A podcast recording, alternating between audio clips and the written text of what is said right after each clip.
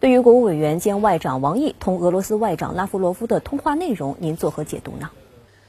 在早前的评论中，我曾经做过一个判断，也就是在美国通过所谓“香港自治法”，尤其是取消香港特别关税区地位之后，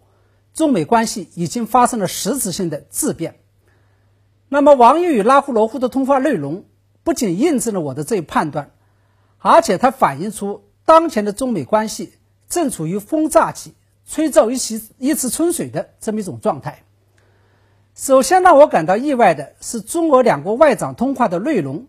自始至终围绕着另外一个大国，也就是美国而展开，自始至终都在对美国的所作所为评头论足。按照正常的情况，这一般是不太可能会出现的。然而，这种不正常的现象在中俄两个国家中居然发生了，那只能说明中美与俄美三边关系已经处于了非正常状态。那么，其次，王毅公开抨击美国奉行的是利己主义、单边主义、霸凌主义，甚至是直接指责美国已经失去了理智、道德和信誉。